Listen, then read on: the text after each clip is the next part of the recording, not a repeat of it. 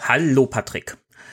Das ist eine etwas ungewöhnliche, eine etwas ungewöhnliche Aufnahme, weil ich jetzt hier gerade alleine sitze vor Audacity und das Mikro laufen habe, um diese Sprachnachricht aufzunehmen. Sowas mache ich normalerweise nicht, beziehungsweise wenn ich Sprachnachrichten einschicke, zum Beispiel zum Fernsehpodcast, wie wir ja wissen, dass ich das ab und zu tue, dann laufe ich meistens mit meinem Handy rum und nehme das auf. Du hattest gefragt, wie sich, ähm, also ob sich im Grunde, ob sich die das Verhalten der Arge, ob das sozusagen Zwangsarbeit befördert oder fördert. Ähm, und da möchte ich mal eine etwas ausführlichere Antwort darauf geben. Ich möchte aber auch sagen, ich bin natürlich kein Rechtsexperte, der das SGB II in allen Details und Facetten kennt. Vorab eine ganz kleine grundsätzliche Info, die ich sehr spannend finde. Ich habe mal mit einem Sozialarbeiter über Hartz IV, die Hartz-Reform und die Gesetzgebung dahinter und das SGB II gesprochen.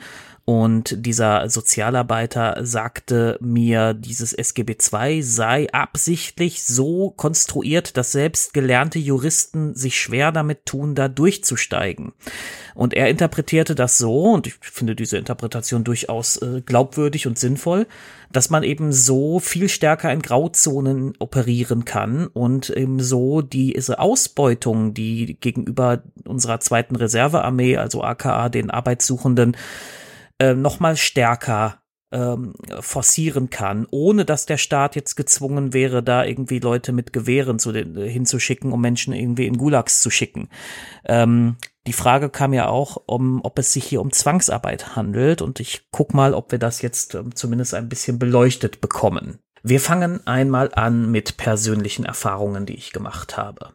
Ich hatte immer wieder Phasen, ähm, in denen ich sozusagen between Jobs war, also wie wir hier sagen, arbeitssuchend oder arbeitslos. Und in Deutschland ist es so, dass du, wenn du wenigstens ein Jahr gearbeitet hast, dir danach ein Jahr sozusagen ALG 1 zusteht.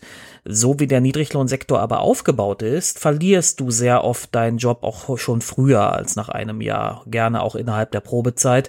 Und dann kann es dir passieren, dass du direkt in das Arbeitslosengeld 2 fällst. Und das ist mir einige Male passiert. Immer nur begrenzt. Und ich finde es eigentlich furchtbar, dass ich mich, dass ich mich jetzt so fühle, als müsste ich das jetzt noch rechtfertigen.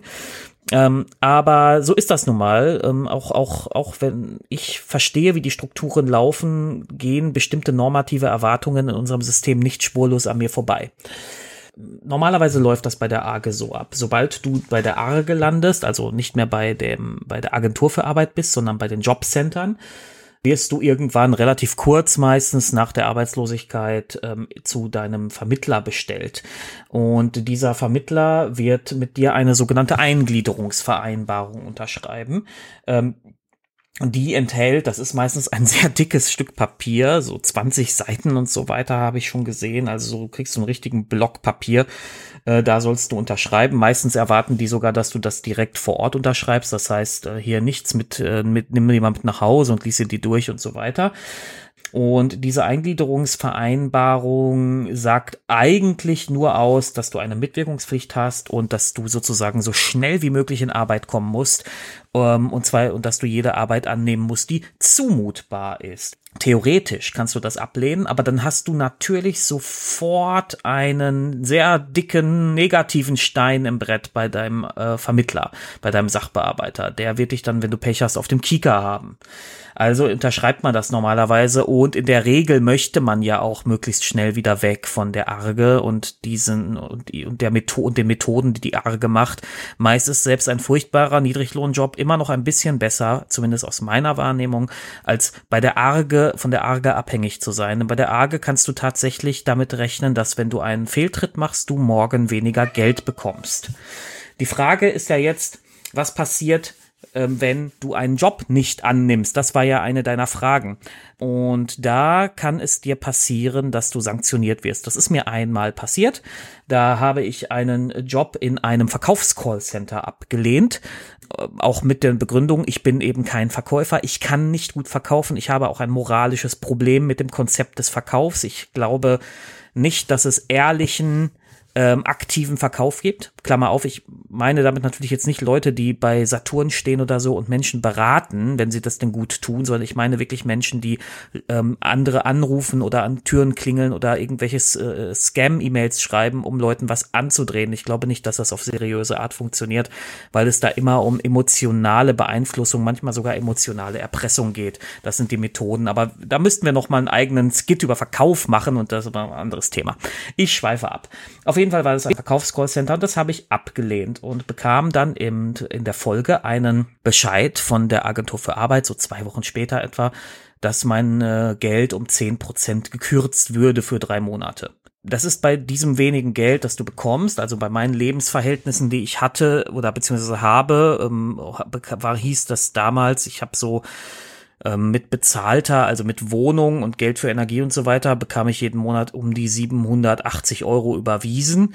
Davon 10 Prozent sind 78 Euro. Das klingt nicht viel, aber das sind, das ist bei so wenig Geld natürlich schon einiges, was da drei Monate lang fehlt. Ich habe es trotzdem geschafft, das zu überleben, aber ja, so viel einmal dazu, ne, da kriegst du einmal, ich habe hier meine Katze gerade auf dem Schreibtisch sitzen, kriegst du, kriegst du direkt einmal die Sanktionen reingedrückt, wenn du einem Job begründet ablehnst. Ja, also ich habe ja nicht gesagt, ich will hier weiter Hartz IV kassieren, ich will das nicht, sondern ich habe gesagt, das ist eine Arbeit, die ich nicht machen kann. So, also auch hier muss ja, auch hier muss man sich halt fragen, wie weit, wie viel Selbsteinschätzung trauen wir denn den Menschen zu? Ich weiß zum Beispiel auch, dass ich keine Schreinerlehre machen könnte, weil ich einfach zwei linke Hände im Handwerk habe. Ähm, muss ich jetzt einen Job in der Schreinerei annehmen, wenn, wenn die das sagen? Also da ist, äh, das ist doch abstrus, nicht wahr? Ein kleiner Einwurf noch an dieser Stelle.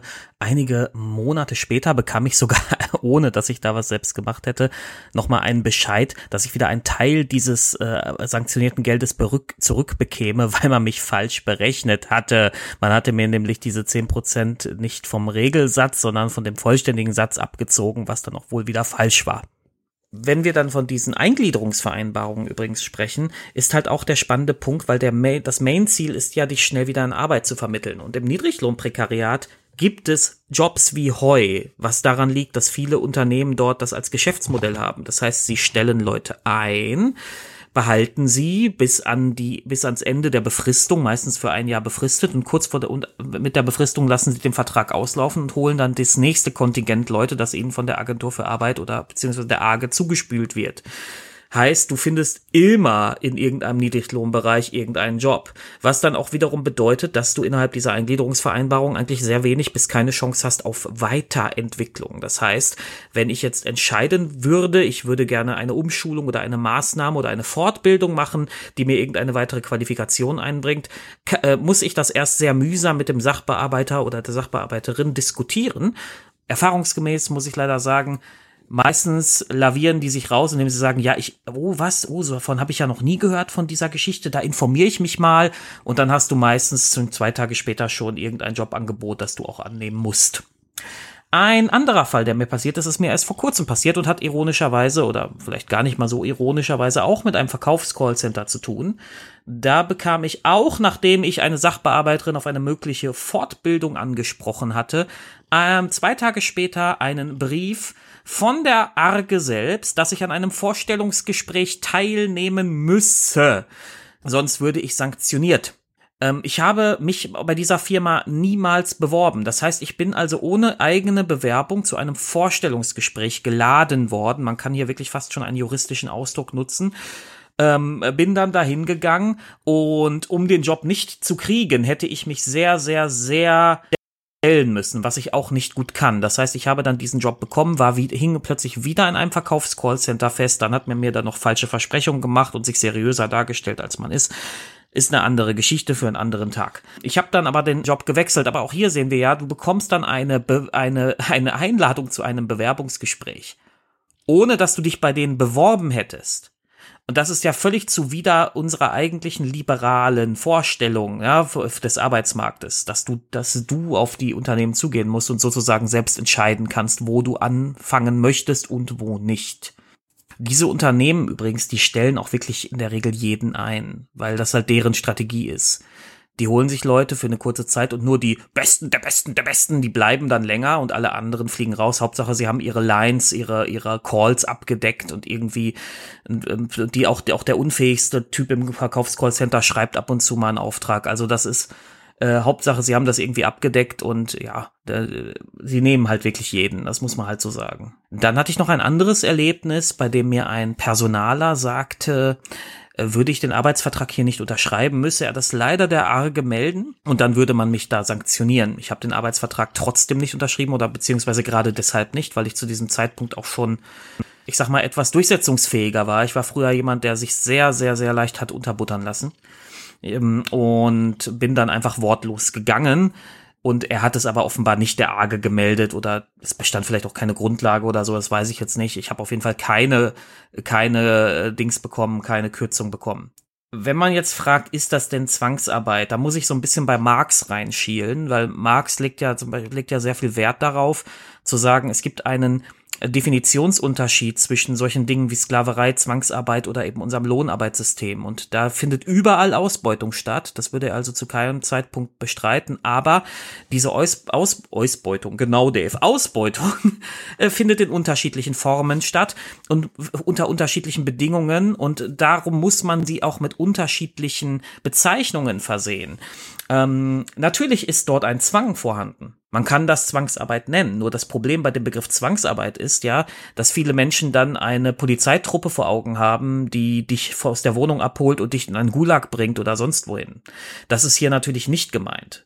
Der Zwang entsteht hier über Sachzwänge. Das heißt, wenn ich nicht reagiere, dann bekomme ich diese Kürzung und dann kann ich mir weniger kaufen. Und wir reden ja hier nicht von Kürzungen bei irgendwelchen Luxussummen, sondern wir reden hier von Kürzungen, die die eigene Lebensrealität tatsächlich massiv einschränken. Heißt auf gut Deutsch, ich kann mir weniger Essen kaufen. Ne? Was bei, wie gesagt, bei extrem niedrigen Einkommen heftig ist.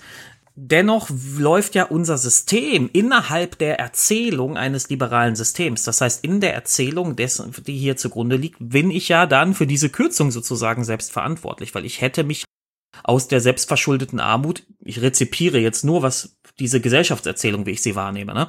Aber ich hätte mich ja aus der selbstverschuldeten Armut befreien können, äh, indem ich einfach sage, ja, ich nehme jetzt diesen furchtbaren Job an im Verkaufscallcenter. Ich mache das jetzt da kann ich mich befreien aus der Armut. Ja, darum bin ich innerhalb dieser Erzählung selbst schuld sozusagen an der Kürzung. Aus meiner Sicht eine klassische Täter-Opfer-Umkehr, ähm, da wir ja hier auch vom Existenzminimum reden, also wir reden oder sogar unter dem Existenzminimum, denn das Bundesverfassungsgericht hat das ja schon lange festgestellt, dass der Satz zu niedrig ist. Ähm, die Bundesregierung bleibt bis heute da eine Reaktion schuldig. Aber ähm, in dieser Erzählung bin ich selbst verantwortlich. Und das unterscheidet tatsächlich innerhalb unseres Systems mich von dem klassischen Zwangsarbeiter, der, zu, der mit Polizeigewalt zum Gulag gebracht wird. Und das unterscheidet mich selbstverständlich auch von dem Sklaven. Denn ähm, der Sklave ist für sein eigenes Handeln und auch für sein eigenes Leben in keinster Weise verantwortlich. Sondern da ist der Besitzer, der Eigentümer verantwortlich. Und damit will ich jetzt nicht sagen, dass ich Sklaverei irgendwie gut oder besser finde. Ich möchte nur diese Unterschiede herausarbeiten, warum unser System mit unserer Lohnarbeit, mit unserer liberalen oder vermeintlich liberalen Haltung und den dahinterstehenden Sachzwängen ähm, eben andere eine andere Struktur ist und darum auch anders betrachtet werden muss und wir der Fall so ein bisschen der Verlockung auch widerstehen müssen, da Begriffen zu arbeiten, die missverständlich sind. Bei Zwangsarbeit gehe ich definitiv noch ein Stück weit mit, weil ein Zwang dahinter steckt, nämlich der Sachzwang, dass ich essen muss. So könnte man aber tatsächlich jede Form der Lohnarbeit als Zwangsarbeit bezeichnen. Nicht? Darauf basiert Lohnarbeit. Ich muss essen, ich muss Miete bezahlen, ich muss Rechnungen bezahlen, also suche ich mir eine Stelle. Und ganz egal, wie qualifiziert und kompetent ich nun bin, am Ende ist das eine Form von Sachzwang, dem ich da erliege. Man muss aber natürlich sagen, dass die Arge diese Funktion der Zwangsarbeit da mit ihrem Verhalten nochmal verstärkt, ne? weil das Konzept der Sanktionen eben genau das nochmal fördern.